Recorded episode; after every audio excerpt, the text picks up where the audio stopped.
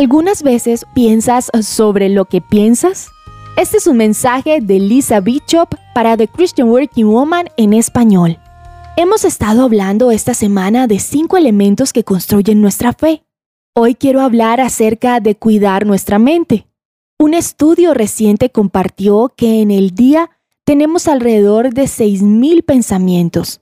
También se calcula que alrededor del 80% de estos pensamientos son negativos. Nuestros pensamientos impactan nuestras vidas.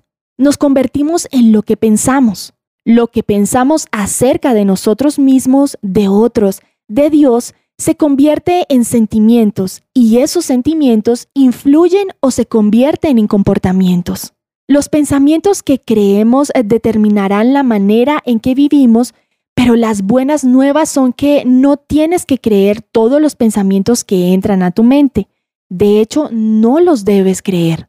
Segunda de Corintios nos instruye cuando dice, Destruimos argumentos y toda altivez que se levanta contra el conocimiento de Dios, y llevamos cautivo todo pensamiento para que se someta a Cristo. Llevar cautivo significa capturar cada pensamiento, tomar posesión o control de, se nos instruye tomar el control de nuestros pensamientos porque dicho de manera sencilla, los pensamientos equivocados pueden dañar nuestra fe. Así que tomar control de nuestra mente y liberarla de la cautividad de las mentiras, creyendo que la verdad es esencial para florecer en la fe. Romanos 12.2 dice, no se amolden al mundo actual, sino sean transformados mediante la renovación de su mente Así podrán comprobar cuál es la voluntad de Dios, buena, agradable y perfecta. Cuidar nuestras mentes es cosa seria. Intenta hacer este ejercicio. Escribe durante 10 minutos cada pensamiento negativo que surge en tu mente, acerca de ti, de otros o de Dios. Ahora, no juzgues lo que piensas, solo toma nota y regístralos. Luego, después de anotarlos, los puedes examinar podrás traer tus pensamientos a la luz, también te preguntarás si tus pensamientos honran a Dios, se alinean con la verdad. Busca escrituras que reemplacen esos pensamientos negativos y pídele al Espíritu Santo ayudarte a alinearlos con Jesús.